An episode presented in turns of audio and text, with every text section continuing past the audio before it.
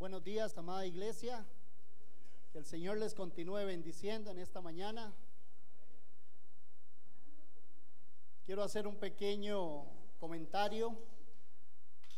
Qué importante es cuando nosotros podemos entender lo que significa una ofrenda misionera.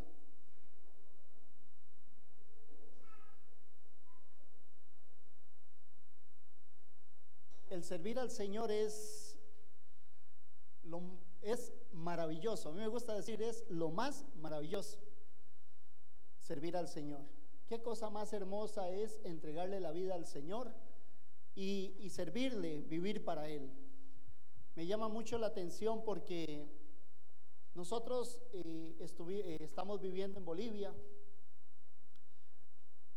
y llegó un momento en que todo estaba bien, teníamos que comer, dónde dormir, la iglesia funcionando, usted salía, cogía un microbús, un taxi, caminaba, iba en carro, pero llegó un momento en que se presentó una circunstancia y hubo 21 días de paro, se trancó toda la nación, una cosa impresionante. Y mi esposa y yo como buenos heredianos, ¿cómo son los heredianos? Siempre por media calle. Como a las 9 y 30 de la noche íbamos, veníamos de estar con una familia pastoral, veníamos caminando, cuando de pronto faltaban 50 metros para llegar donde vivimos, empezamos a escuchar un ruido, eran unos cantos. Venía a esa hora una manifestación. Y venían cantando y declarando cosas y yo me quedé que yo no sabía qué hacer. Yo no sabía si coger a la izquierda, derecha, lo único que dije fue hombres primero y salí corriendo. Nosotros no estamos acostumbrados a, ese tipo de disturbios, ese tipo de, de circunstancias. Y mi esposa y yo nos mirábamos y no sabíamos qué hacer. Gracias al Señor no doblaron por la carretera donde nosotros estábamos y nos siguieron directo.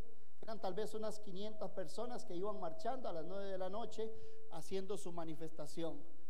Después, en el lugar donde estábamos, no podíamos dormir por porque llegaban los gases lacrimógenos.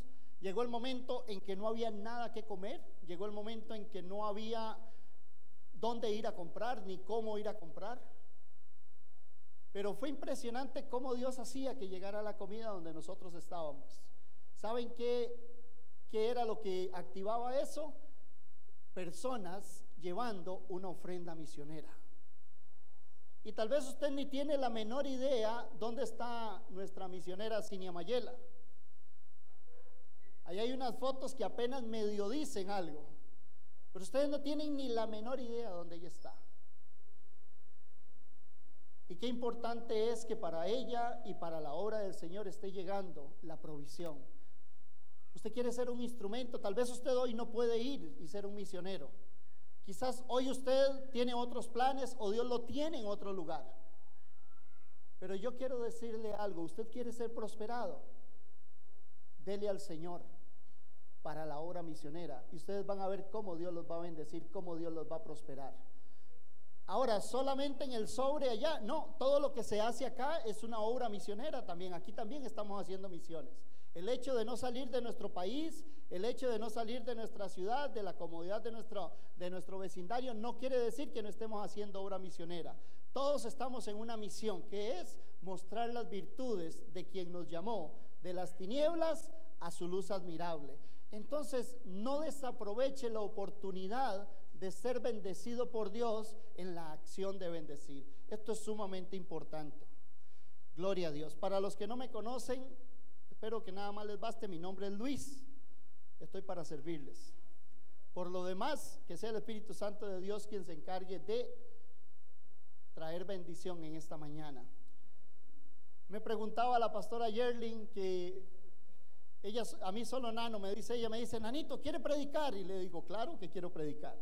Yo siempre quiero predicar. Yo amo predicar. Enseñar la palabra es uno de los privilegios más grandes que yo he tenido en mi vida. Mi mamá me preguntaba un día, me dice, ¿por qué usted escoge países tan feos para irse a vivir? porque estuvimos en Venezuela y se vino una crisis en Venezuela. Nos vamos para Bolivia y se viene una crisis en Bolivia. Y como buena mamá. Y entonces alguien un día me dijo, me vio regresar de Venezuela y me preguntó, ¿estabas en Estados Unidos? No, en Venezuela. ¿Hiciste buen dinero?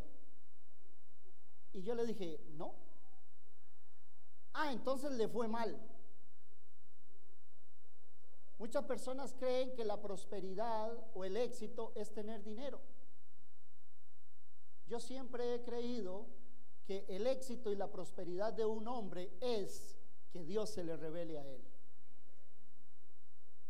Y recuerdo que fui mal estudiante en el colegio, apenas estudiaba para pasar. Fui un año a la universidad y como que me tocaron con una varita mágica, me convertí en un excelente estudiante en la universidad.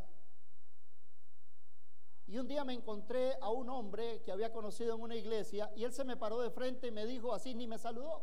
Dice el Señor que te va a dejar ir a la universidad un año y después de ahí no vas a estudiar más, porque Él te ha llamado y tú le vas a servir.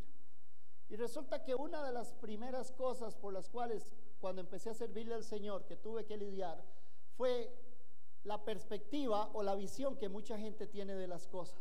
Porque la gente, la gente piensa que si usted tiene una carrera universitaria, un título, o tiene dinero, tiene casa propia, tiene carros, tiene cuenta en el banco, usted es una persona exitosa.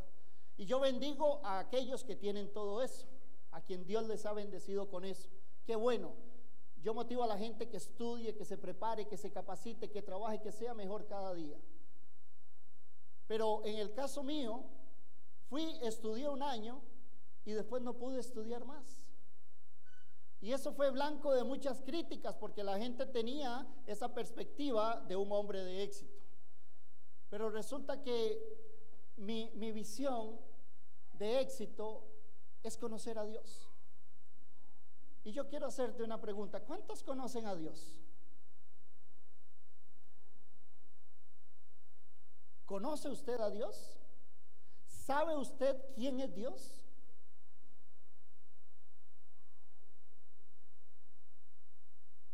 Vamos a, leer una, una porción de la escritura que nos va a ir dando una idea, una pequeña idea de quién es Dios. Y mi fuente de información, no tengo otra fuente, es la escritura. Solamente la escritura nos puede mostrar quién es Dios. Por lo demás, cuando está el intelecto del hombre, está el hombre pensando y tratando de filosofar o de entender a Dios, en algún momento nos equivocamos o nos quedamos muy cortos. Isaías capítulo 40.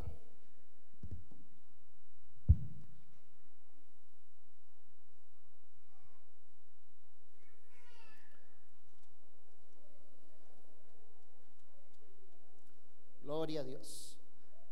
Ahí lo tenemos. Fíjense lo que dice en signos de pregunta. ¿Quién midió las aguas con el hueco de su mano? Diga conmigo, vamos a ver, respondamos. ¿Quién midió las aguas con el hueco de su mano?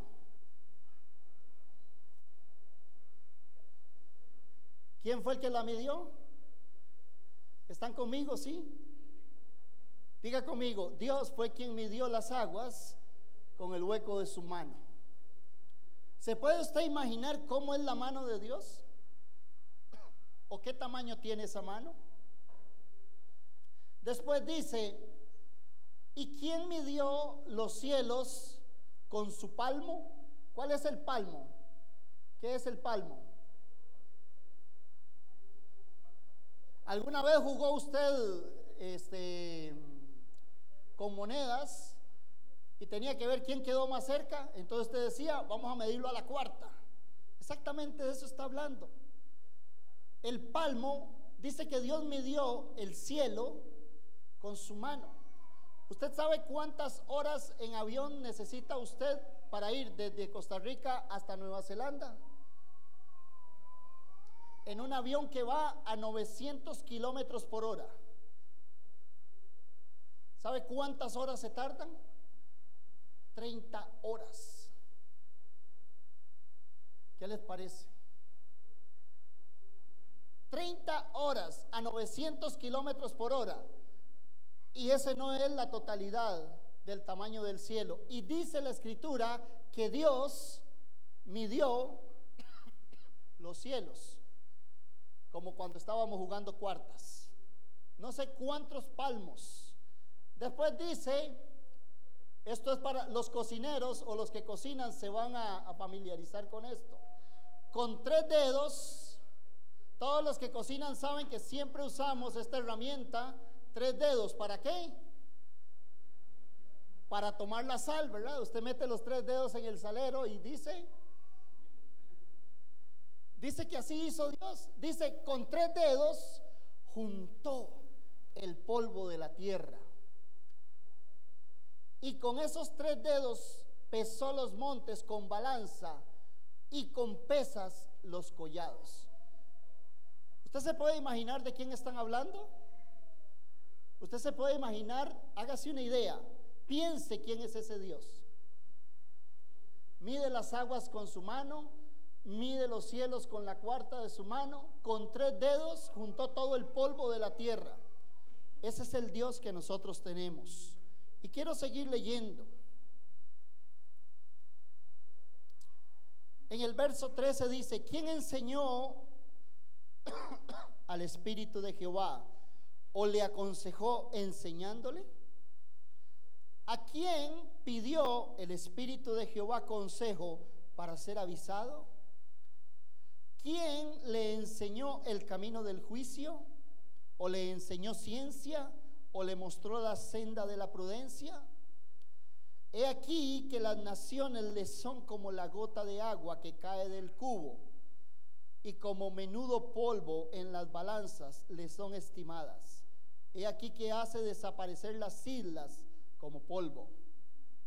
Y si usted sigue leyendo, en el verso 28 dice, no has sabido, no has oído que el Dios eterno es Jehová, el cual creó los confines de la tierra, no desfallece ni se fatiga con cansancio, y su entendimiento no hay quien lo alcance. Oiga, qué características más impresionantes de Dios. Entonces, ¿quién es Dios? Según el libro de Génesis 1.1, dice, en el principio creó Dios los cielos y la tierra. Entonces, ¿quién es Dios? Dios es el creador del cielo y de la tierra y de todo lo que existe. Y dice que todas las cosas por Él han sido creadas y por Él subsisten. Muy bien. ¿Cuántos quieren tener un Dios como este? Vamos, vamos a ir avanzando. Entonces dígase, el Dios que describe Isaías, dígalo así conmigo, el Dios que describe Isaías es el Dios de mi vida. Gloria a Dios. Y entonces esto va a empezar a activar en nosotros el poder, la grandeza, la misericordia, la gracia de Dios. Quiero hacerles una pregunta. ¿Cuántos dioses hay?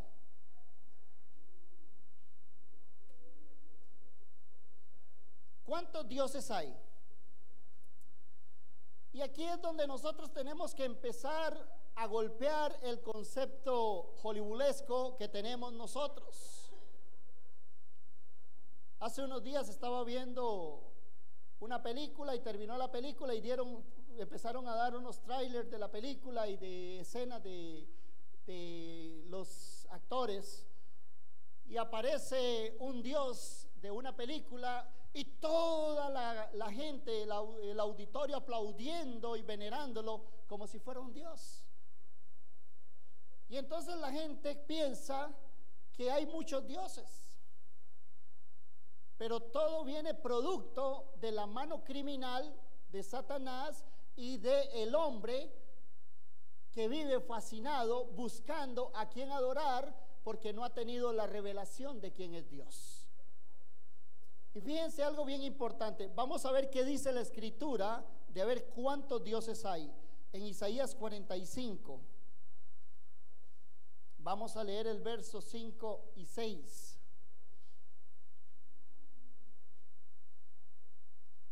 Leamos, por favor. Yo soy Jehová y ninguno más hay. No hay Dios fuera de mí. Yo te ceñiré. Aquí es otra parte que sigue. Póngame en el 6, por favor. Dice, para que sepa desde el nacimiento del sol y hasta donde se pone que no hay más que yo. Yo Jehová y ninguno más que yo. Entonces, desde la cosmovisión bíblica, o sea, desde la visión de Dios hacia la palabra, ¿cuántos dioses hay? Diga conmigo, uno. ¿Cómo se llama? Dios, Jehová. Ahora viene la parte interesante. Él se presenta con muchos nombres. ¿Cuántos nombres de Dios conoce usted? necesitaríamos, esto, esto, que estamos hablando, necesitaríamos un estudio de por lo menos toda la vida para poder entender todo lo que estamos hablando. Pero ¿cuántos nombres de Dios conoce usted? Rodrigo, ¿qué nombre de Dios conoce usted?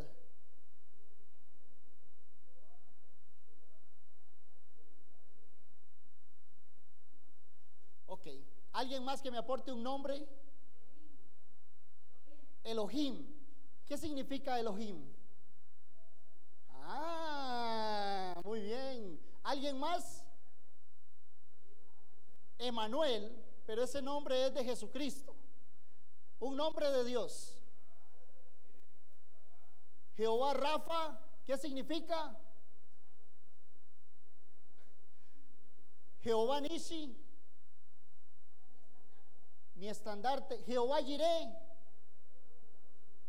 a ver, a ver, Jehová Jiré, mi proveedor por acá, por un microondas al final del culto. ¿Qué otro nombre conoce usted de Dios? Adonai, ¿qué significa? Ja, te atrapé. Por aquí otro nombre. ¿Alguien que me dé otro nombre de Dios? Yahvé, ¿está bien? Muy bien, ¿qué significa? ¿Otro nombre de Dios? El yo soy. Muy bien. Hay un nombre que es maravilloso, lo encontramos en Jeremías, Jehová Sitkenu. ¿Qué otro? Jehová Shabaot. ¿Qué otros nombres de Dios? Le dejo de tarea que usted vaya Usted pone ahí en internet nombres de Dios y le tira una lista impresionante y le explica qué significa y dónde están los versículos. ¿Cuántos necesitan sanidad hoy? Entonces él dice, yo soy tu sanador. ¿Cuántos necesitan paz? ¿Cuántos necesitan paz? Dice la escritura que él es Jehová Sitkenu, que él es nuestra justicia y después dice que Él es nuestro príncipe de paz. Entonces, justicia y paz es lo que Él tiene para nosotros. Los nombres de Dios, Dios se revela con sus nombres para identificarse en toda necesidad y en toda circunstancia que usted tenga. Ahora yo quiero hacerte una pregunta. ¿Está usted afligido? ¿Está pasando usted circunstancias difíciles? ¿Está pasando problemas de salud? ¿Cuántos dijeron hoy, uy, pastor, si yo tuviera para dar ofrenda misionera, pero no tengo dinero? ¿Cuántos de ustedes no saben qué van a comer hoy en la, en la tarde? ¿Cuántos de ustedes están orando porque no tienen trabajo? ¿Cuántos de ustedes están preguntándose, Señor, cómo voy a pagar la luz, cómo voy a pagar el agua? Y todavía pusieron medidores en Santa Bárbara y ahora hay que bajarse mes a mes. Ahora sí está preocupada la cosa. ¿Cuántos de ustedes tienen problemas? ¿Cuántos de ustedes, escuchen por favor, cuántos de ustedes están siendo atormentados por demonios? Esto es sumamente importante. Y no nos hagamos los evangélicos super espirituales. Dice la Biblia que el que diga que no tiene pecado hace mentiroso a Dios. Y si usted tiene pecado, el pecado es una puerta abierta para que el enemigo le esté jurungando la vida y se convierte en un derecho legal en su vida. ¿Cuántos han pecado hoy? Gracias Rodrigo, gracias Patrick, gracias. Qué honestidad. No crean que yo les estoy levantando la mano para que ustedes digan yo, no, yo también. ¿Cuántos, cuántos, de, ¿Cuántos de ustedes han pecado hoy? No me venga a decir que usted no ha pecado hoy. Ah, no me ande con ese cuento porque usted estaría siendo mentiroso Dios. Ahora, si usted peca, usted abre puertas y el enemigo tiene un derecho legal. Pero ¿cuántos de nosotros necesitamos ser libres? Y Él es nuestro libertador. Entonces, por un momento, por un momento, mientras me tomo un poquito de agua, quiero que vaya pensando qué es lo que usted necesite, lo que usted está necesitando en este momento. Vamos, piense en lo que usted está necesitando en este momento.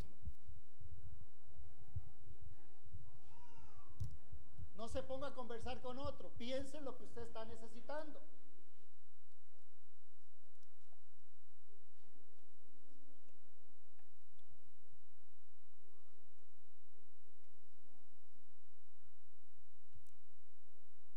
¿Cuántos dioses hay? Dígale que está al lado suyo. Creo que hay solo un Dios. Vamos, vamos, vamos.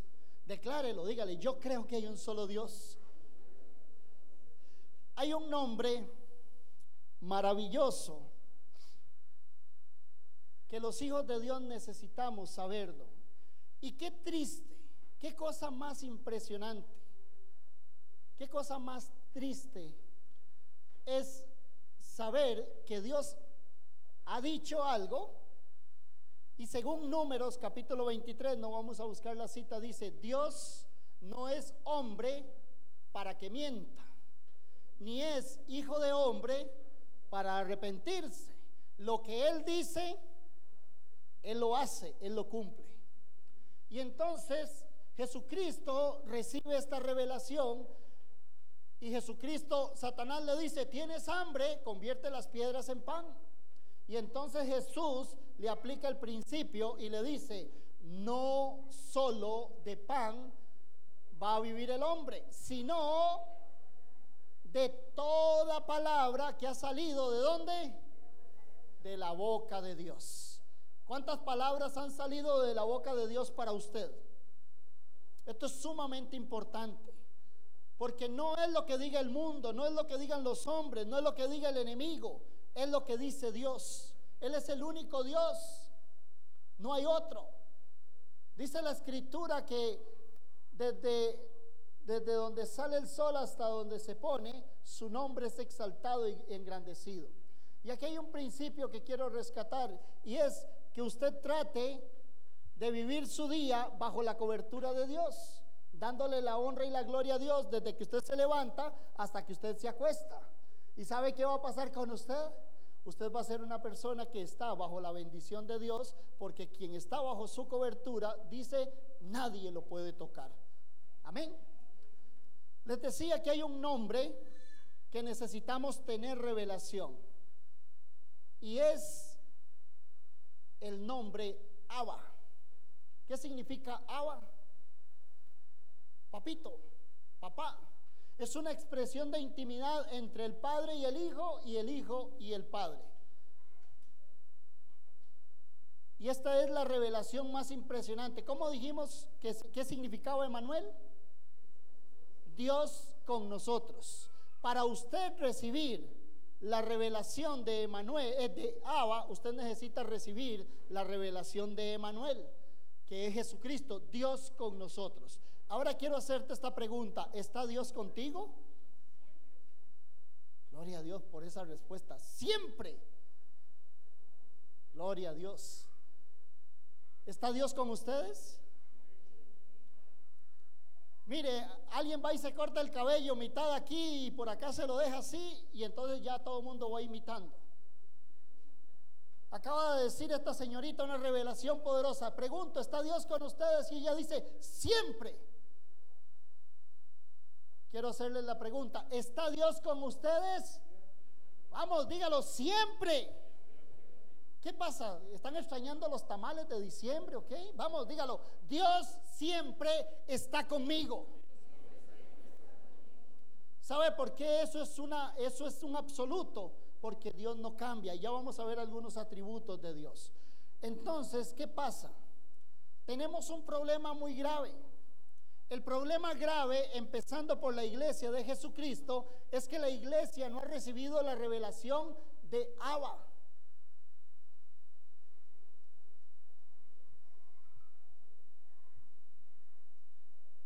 Y vamos a hacer un ensayo.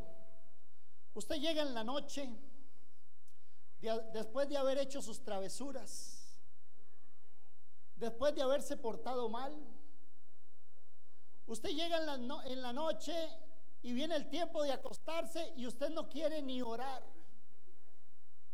porque usted sabe que va a ir preso, porque es culpable. Usted lo hizo mal durante el día. ¿Por qué no queremos orar? ¿Por qué muchas veces no queremos ni hablar con Dios cuando nos hemos portado mal? Y no se preocupe, esto es una condición que nos heredaron Adán y Eva. Adán y Eva pecaron y ¿qué hicieron? Escucharon la voz de Dios y se escondieron. ¿Cuántos de ustedes se le han escondido a Dios? ¿Ah? ¿Cuántos de ustedes se le han escondido a Dios? Yo me le he escondido a Dios. Hay momentos en que yo quiero acostarme a dormir y dormirme rápido para que Dios no me pregunte ni me diga, hey, ¿qué pasó? ¿Por qué no estamos teniendo la intimidad que siempre tenemos? Y otras veces el susurro al oído es, hijo, ¿por qué te vas a acostar así? Y trata uno de forrarse con la almohada, con la cobija, para que Dios no se dé cuenta que yo no está dormido.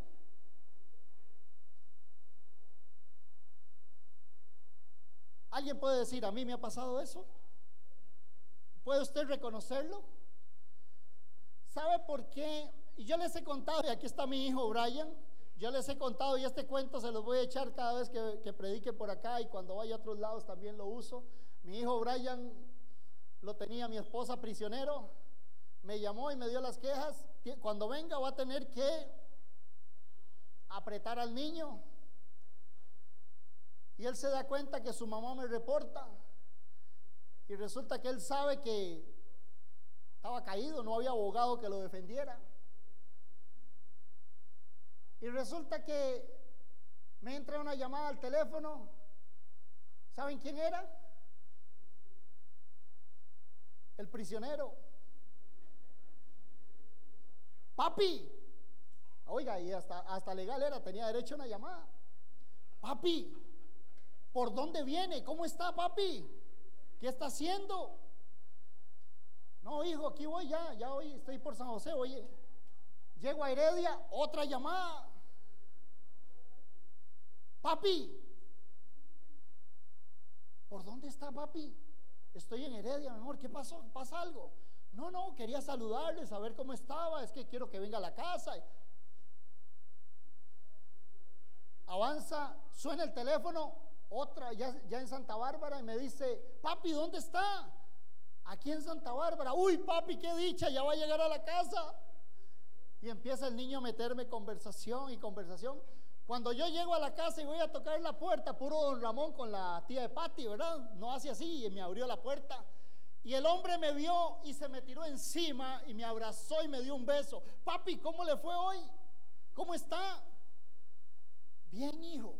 Cuando sale su madre del cuarto a, a reportarme el día. Y yo le digo, después hablamos. Ella quería que yo lo corrigiera y créame, era necesario corregirlo. Pero resulta que mi hijo, a su padre, ensuavizó el corazón del padre.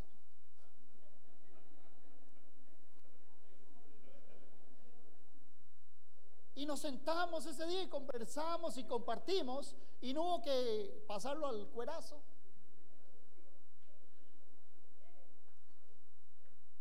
Y dice la escritura, palabras de Jesucristo, ustedes, y cuando digo ustedes son ustedes, siendo malos, saben dar buenas cosas a sus hijos. ¿Cuánto más vuestro Padre, diga conmigo, Padre, Abba, dará mejores cosas que nosotros. Y la iglesia de Jesucristo no conoce a Abba. Lamentablemente nos matamos entre nosotros.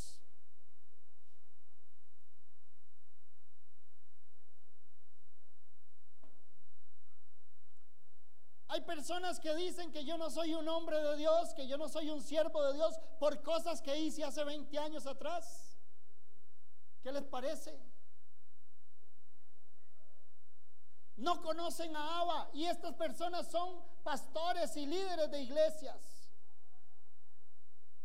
Cristianos con 30 años de resentimiento en su corazón, 20 años de resentimiento sin, conocer lo que es el perdón. Si usted no conoce a Abba, usted no va a poder perdonar. Y uno de los nombres más maravillosos y el que está, oiga lo que le voy a decir, el nombre que está vigente de Dios en este tiempo es Abba.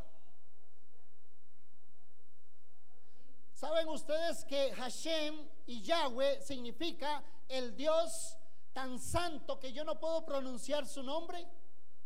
Y si usted si ve Yahweh, está escrito sin vocales. Pero Dios le agrega vocales al nombre suyo. ¿Y a cuál otro nombre le agregó una H? Al nombre de Abraham. Cuando él hace un pacto con Abraham y le dice, en ti serán benditas todas las naciones de la tierra, le agrega una H al nombre de Abraham. La H es la letra que identifica a Dios y las vocales son las letras que identifican a su creación. Dios hace una fusión entre su nombre y el nombre de su creación. Eso es una acción de intimidad entre Dios y su creación. ¿Cuántos de nosotros estamos conociendo a Dios como ese Padre bueno? Y fíjense lo que dice Mateo 6, capítulo 6 de Mateo.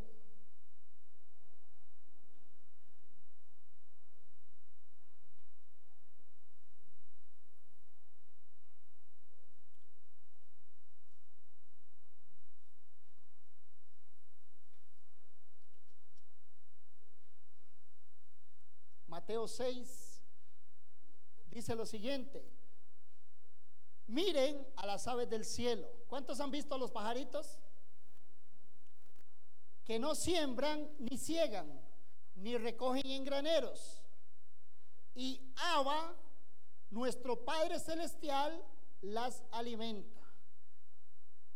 ¿Vale usted más que un ave? Pregúntele al que está al lado suyo. ¿Usted vale más que un ave?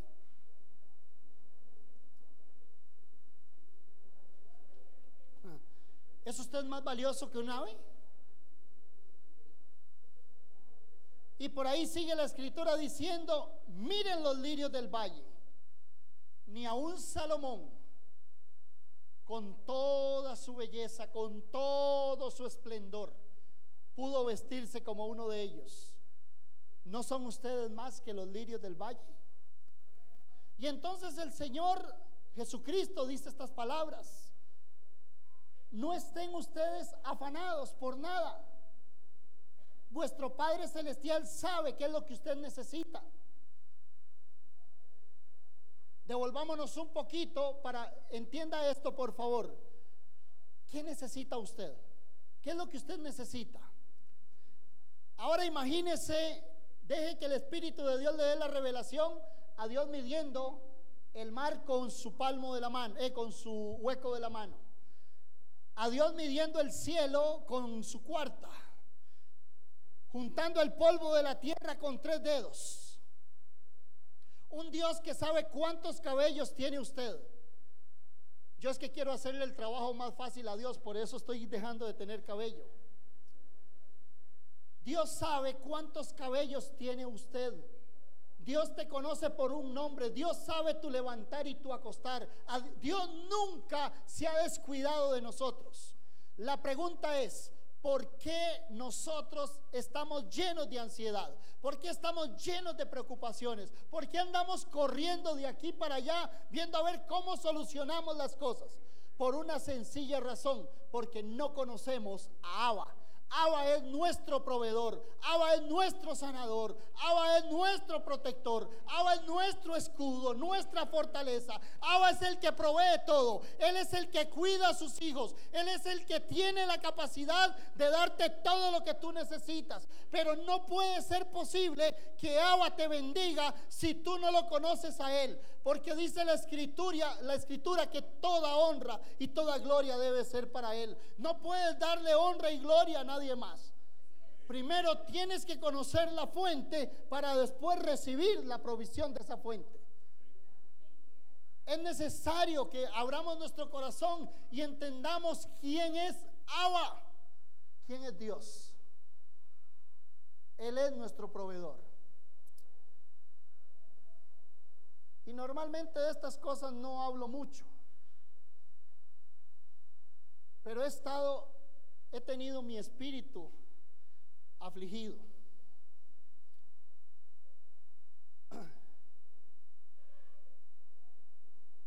Antes de levantarme a predicar, mi hija María José me preguntó, ¿ya tomó la decisión de no ir a Bolivia? Y no, hija, Todavía no he tomado la decisión. Yo debo de regresar el próximo, de este lunes en 8 a Bolivia. Y créanme que allá me están esperando. Y no solamente la congregación donde pastoreamos. Yo doy honra y gloria al Señor por lo que voy a decir. Hay una apertura sobre toda la nación. Y me escriben y me hablan, Luis, ¿cuándo vas a regresar? podríamos decir que ministerialmente hay mucho que hacer allá. Pero mi corazón, el anhelo de mi corazón es quedarme una temporada en mi país y estar con mi familia y poder acomodar algunas cosas que tengo que acomodar. Y estoy orando al Señor porque antes de venirme me llegó un mensaje de una situación que se levantó allá en la iglesia. Y entonces uno empieza a, a querer tomar, si me voy para allá hay que solucionar allá, si me quedo hay que solucionar acá. Pero inmediatamente yo descanso en algo. Aquí quien es Dios es Dios. Él es el que tiene control de todas las cosas. Cuando usted aprende a someterse a su palabra, a descansar en lo que Él ha dicho, Abba tiene control de todas las cosas y Él se va a glorificar. Es sumamente importante que nosotros conozcamos a Abba. Pregúntale al que está al lado suyo, ¿conoces a Abba?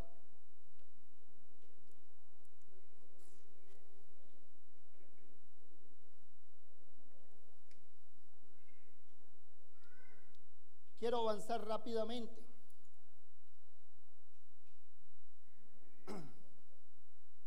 Quiero leerles la definición de reputación. La definición de reputación dice opinión, idea o concepto que la gente tiene sobre una persona o una cosa. Otra vez, reputación significa la opinión o la idea o el concepto que la gente tiene sobre una persona o sobre una cosa. Tenemos un refrancito por ahí que dice, crea fama y échate a dormir, ¿verdad? ¿Por qué estoy leyendo el concepto de reputación? Porque vamos a ver a Dios y la reputación. Esto es sumamente importante, porque nosotros hoy estamos tratando de entender quién es Dios. Y yo quiero decirles algo.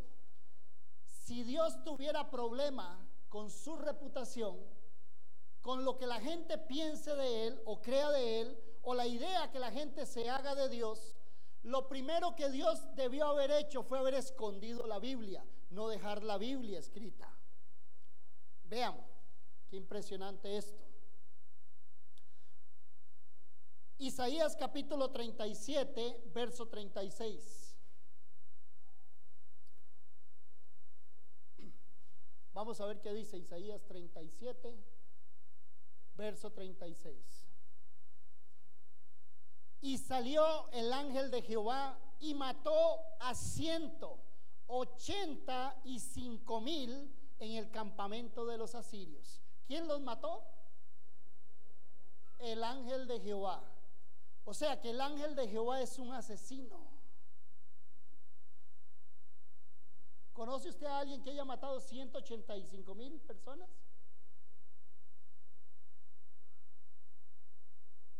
Si Dios tuviera problemas con lo que usted y yo pensemos de Él, esta parte de la Biblia no la deja.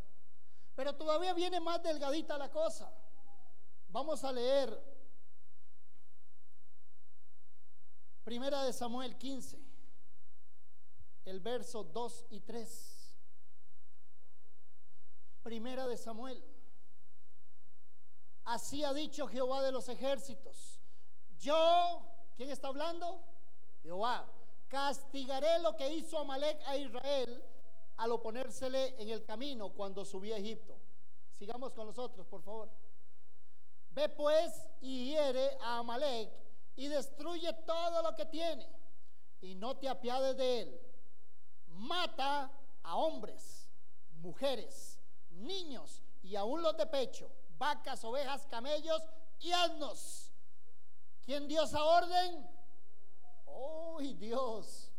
Dios mandando a matar niños mujeres embarazadas, viejitos, mátenlos, maten los animales, maten todo, raigan por, hagan raído por completo, todo. Dios, un asesino. ¿Qué les parece? Si Dios tuviera problemas con la reputación de lo que piense usted y lo que pienso yo de Él, todos estos pasajes lo sacaría. Quiero hacerles una pregunta. ¿Quién mató a Jesús? Hay un programa en, un, canal de historia que dan todas las explicaciones a nivel científico, emocional y sentimental y todo el asunto. Hasta las suegras opinan en ese lugar. Pero la pregunta es, ¿quién mató a Jesús?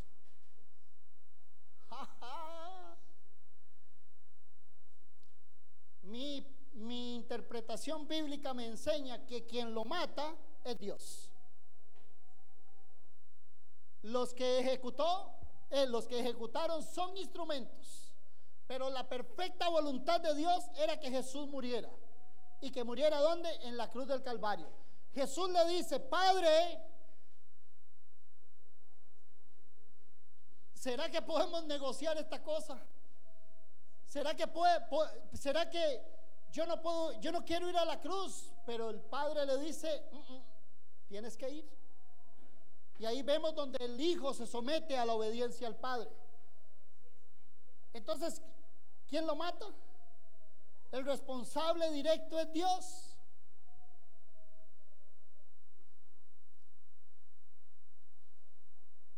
Y de esas interpretaciones magistrales que tiene Hollywood, se le ocurre a Mel Gibson en La Pasión de Cristo, donde está crucificado Jesús y unos cuantos abajo llorándolo, aparece Satanás y camina al frente.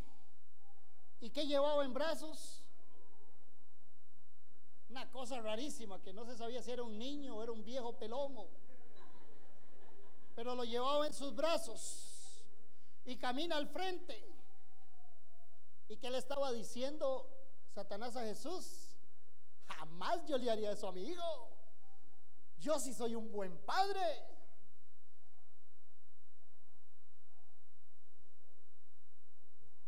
Hollywood lo entiende.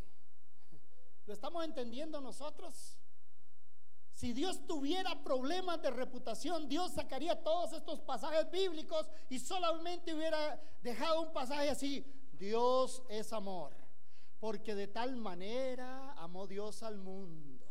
Ustedes pueden vivir como les dé la gana porque Él es tan bueno, tan misericordioso, que aunque usted haga todos los desmadres que usted hace, Dios siempre lo va a estar bendiciendo. No se preocupe porque Él es tan bueno.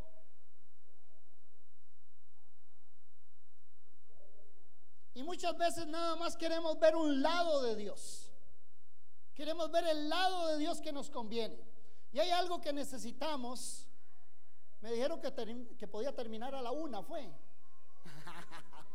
no, no, ya vamos aterrizando. No se preocupen. Compréndame, tengo más de un mes de no predicar.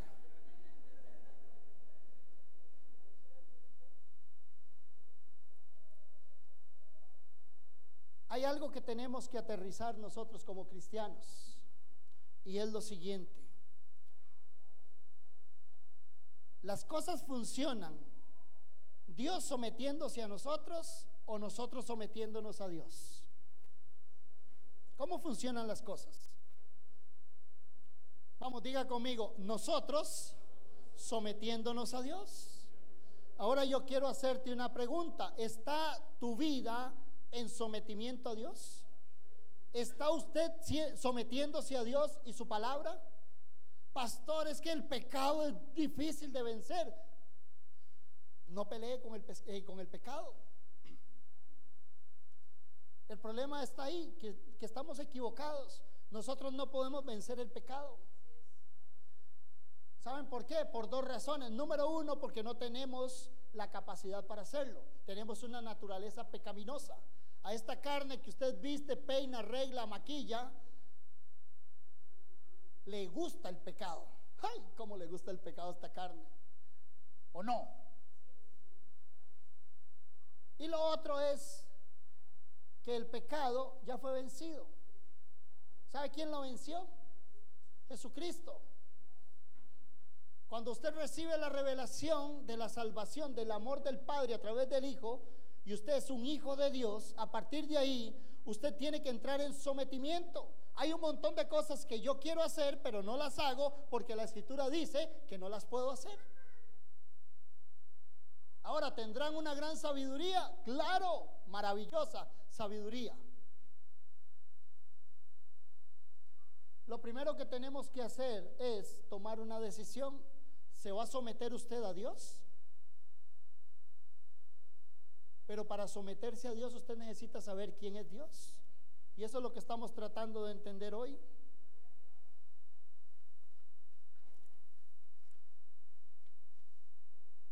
Isaías 55, 6, por favor, busquémoslo. Ya estamos por terminar. Fíjense lo que dice aquí. Esto es sumamente importante. La pastora Yerlin decía, ahora estamos cerca. Yo no sé cuán cerca estamos, pero sí sé que estamos un, día más cerca que ayer. Dice, busquen a Jehová mientras puede ser hallado. Llámenle en tanto que está cercano. Porque vendrá un día que lo van a buscar y no lo van a encontrar. Y aquí vienen algunos atributos de Dios. Quiero hablarlos rapidísimamente. Dice, que Dios es el mismo ayer, hoy y por los siglos. Esto es un repaso. Dice la escritura que Él es amor, pero también es... Ah, estaban viendo mis notas.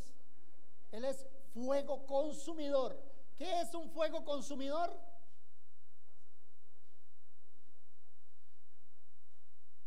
Cinco millones de hectáreas se quemaron en la chiquitanía boliviana. 5 millones de hectáreas. Se cree que se, quemó más el territorio que se quemó en Australia es más grande que Costa Rica en superficie. Fuego consumidor. No, no podían contener las llamas. No había tecnología para pararlas. Una cosa impresionante. Y Dios es fuego consumidor. ¿Conoce usted a ese Dios? No, es que Dios es bueno. Ah. Y me llama mucho la atención porque se muere la gente. Que el Señor lo tenga en su santa gloria. Señor, aquí te lo enviamos, recíbelo en tu seno, Señor. Y todo el que se muere como Dios es bueno va directo para el cielo, así haya sido un desgraciado aquí en la tierra. Pele el ojo, mi amado hermano. pele el ojo. Dios no puede ser burlado. Lo que el hombre siembra, eso es lo que va a cosechar. Nosotros necesitamos entender por la revelación del Espíritu de Dios que necesitamos salirnos de todas las mañas que tenemos y empezar a someternos a la palabra. Los cristianos somos demasiado mañosos. Oramos cuando nos da la gana, ayunamos cuando nos da la gana, leemos la Biblia cuando nos da la gana, nos congregamos cuando nos da la gana. Hoy es el día del Señor, ¿sí o no? ¿Y por qué usted está mirando el reloj ahí diciendo, uy, que este conejito que no termine de predicar? No es el día suyo, es el día del Señor. Ah, no, pero tenemos mil planes hechos durante el día en el día del Señor. ¿Y qué tal si el Señor lo manda ahora a evangelizar o a predicar? O en lugar de decirle, en lugar de ir al banco de los mariscos a comer ahora, le dice, ve a predicar y evangelizar, o quiero que empieces un ayuno ya. ¿Está usted sometiéndose? ¿Estamos entendiendo cómo funciona esto? ¿Estamos nosotros entendiendo de quiénes somos? ¿A quién le pertenecemos? ¿Estamos nosotros entendiendo de quién es lo que nosotros tenemos? Sea mucho, sea poco.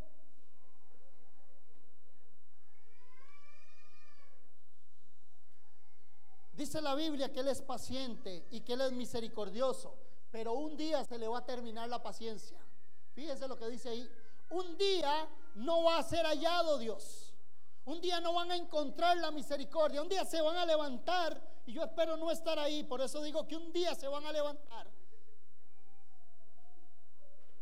Y no va a estar la misericordia de Dios que es nueva cada mañana. Ese día, ¡pum!, no salió. Y a partir de ahí, ¿qué pasa? Se levanta un Dios de juicio. Un Dios que no le va a temblar la mano como lo hizo con los de Amalek, como lo hizo con los 185 mil asirios. Un Dios que no le va a temblar la mano, destruir su creación.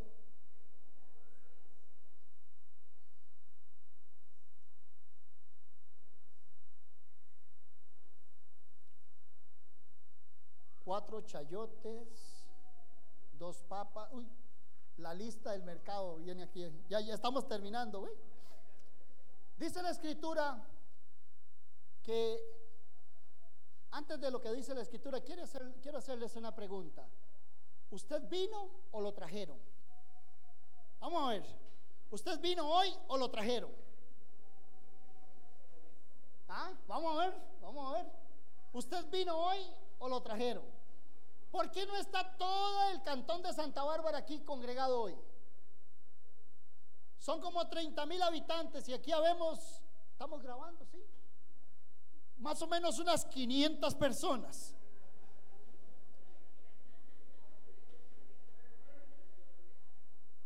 ¿Por qué no está todo el pueblo congregado hoy acá? Yo quiero decirle lo siguiente, Dios es un Dios tan impresionante, Él es celoso y Él dice que Él no comparte su gloria con nadie. Nadie puede ir a Él sin Él, antes no se lo revela. Y yo creo que usted no vino, usted lo trajo el Espíritu de Dios. Es Él el que produce en nosotros tanto el querer como el hacer por su buena voluntad. Usted no está aquí por una coincidencia, ni por una casualidad, ni por una necesidad. Usted está aquí porque usted está siendo atraído por el Espíritu de Dios con cuerdas de amor. Y cuando nosotros entendemos eso, podemos valorar la misericordia. Porque de los desgraciados que hay allá afuera, a los desgraciados que hay aquí adentro, lo único que cambia de ellos y de nosotros es que hemos sido tocados por la sangre del Cordero, de Jesucristo nuestro Señor. Porque a Dios le plació revelársele a usted y a mí. Y ahora usted dejó de ser un desgraciado y ha venido a ser uno que tiene la gracia de Dios, la misericordia de Dios. No nos engañemos. Uy, este pastor sí que es malcriado. Yo prefiero decírselo así, sin vaselina, para que usted le llegue y usted entienda que no es usted el que ha encontrado a Dios. Dios se le ha revelado a usted. Por eso usted tiene que valorar, cuidar, estar siempre pendiente de esa misericordia, de esa salvación tan maravillosa. Y si usted lo cree, démosle un aplauso al Señor.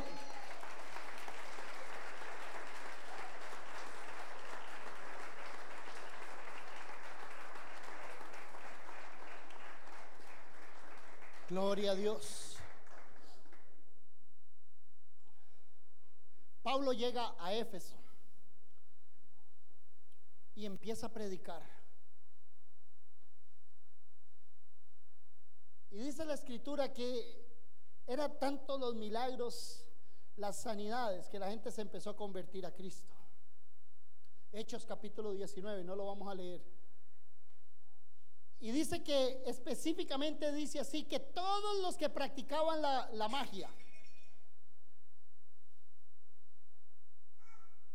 se convirtieron y empezaron a traer sus libros y sus, me imagino que sus instrumentos de brujería. Y se hizo una cosa impresionante y le prendieron fuego a toda esa brujería.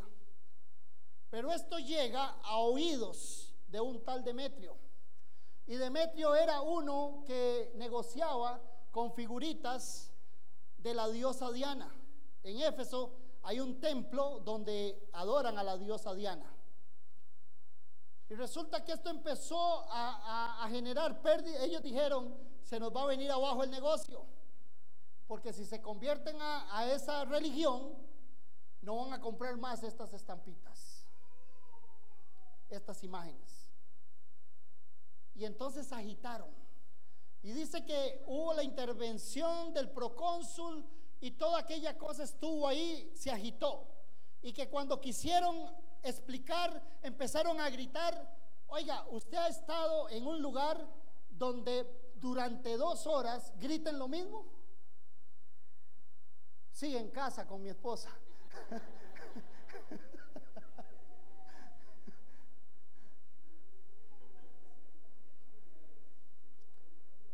Y dice que gritaban, Diana de los Efesios, Diana, Diana, Diana. Mire, cualquier equipo de fútbol deseaba esa afición. La liga va ganando y todo el mundo grita. Ah, pero va perdiendo y empiezan a tirar cosas a la cancha ya. Pero ahí no, ahí gritaban dos horas continuas. Y entonces dice la escritura que Pablo tuvo que irse del lugar. Pero si usted lee con detenimiento, ya Pablo sabía que él tenía que irse del lugar. Ahora me llama mucho la atención lo siguiente. El Evangelio se le reveló a un grupo de personas en ese lugar. La revelación de la salvación no vino para todo Éfeso, sino vino para un lugar de Éfeso, para unas ciertas personas. Y esto es sumamente bien importante que nosotros lo manejemos así. Usted está teniendo la revelación de Dios, usted está teniendo la revelación de Jesucristo, usted está teniendo la revelación del Espíritu Santo, usted está teniendo la revelación de su palabra. Dios ha provisto pastores, líderes, ha provisto un lugar para que usted se congregue, para que usted busque de Dios, para que usted le sirva. No desperdicie esta oportunidad. No desperdicie este tiempo maravilloso que Dios le ha dado buscando otras cosas. Habrá gente que no quiere el Evangelio de Dios. Preocúpese usted por usted mismo. Preocúpese usted por ser quien Dios ha dicho que usted es. Viva usted alineado a la palabra. Sométase usted a la palabra. Y yo le garantizo dos cosas. Su vida va a estar protegida, guardada, provista por Dios en todo. Y lo otro es que a esas personas le va a quedar una sola opción. Van a mirar a mi tía Alice, la van a mirar y van a decir, no hay duda, es una mujer de Dios, se le reveló el Señor. ¿Y qué va a hacer la gente? Ya no le grita a los hijos y los hijos dicen, uy, ya mamá no grita. Y el esposo la vuelve a ver y dice, uy, ya no se enoja. Verdad que es un milagro de Dios. Y van a empezar a ver el cambio en nosotros. ¿Cuál es el problema que estamos teniendo? Que muchos cristianos no nos, un hogar de, de cristianos muchas veces no se distingue entre un mundano y un cristiano. En cualquier momento se, nos pegamos cuatro gritos. En cualquier momento estamos peleando y discutiendo. O si no tenemos la fiesta armada. Y ya está el salmista Luis Fonsi.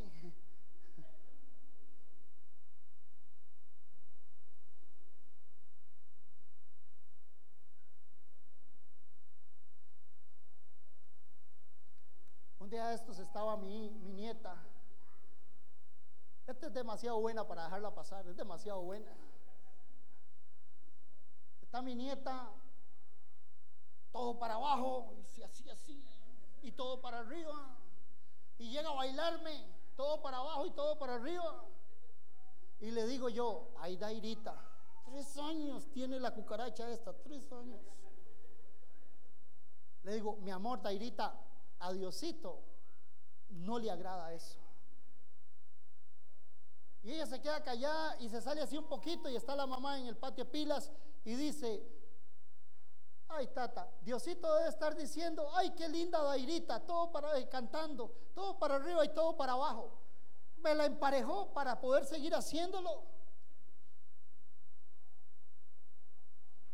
Y a veces nosotros en esa inocencia ya no la tenemos, la inocencia de los niños, y sabemos lo que estamos haciendo. Y sabemos que a Dios no le agrada, pero seguimos todo para abajo y todo para arriba. ¿ah? Y a veces decimos, de por si el vecino no está, voy a ponerle más volumen. Y empezamos a escuchar la música secular más duro y empezamos a tener hábitos y hablamos, mire, necesitamos empezar a corregir muchas cosas, iglesia de Dios. Quiero decirles esto, es un regalo de Dios su misericordia, que hoy podamos tener la revelación de su salvación, de su gracia, de su misericordia. Yo no sé cuántos de ustedes necesitan que Dios haga algo por ustedes, pero yo creo que Dios no lo va a hacer hasta que usted no tome una decisión de darse cuenta quién es Dios. Y hoy hemos hablado así una pincelada de quién es Dios, de los atributos de Dios, de lo que Dios puede hacer, de lo que, de lo que Dios tiene para nosotros. Y hoy vamos a pedirle al Espíritu Santo que Él ponga sobre nosotros el manto de la revelación de lo que significa Abba.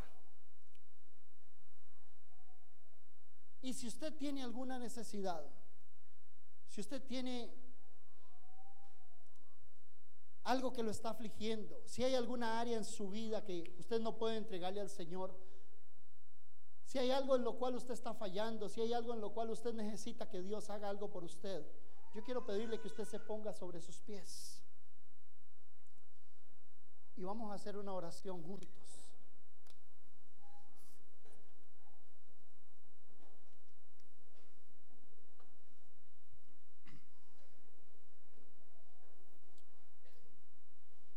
Gloria a Dios. Vamos, ahí, ahí entre usted y Dios, vamos. Yo le pido por favor, si usted puede cerrar sus ojitos, cierre sus ojitos.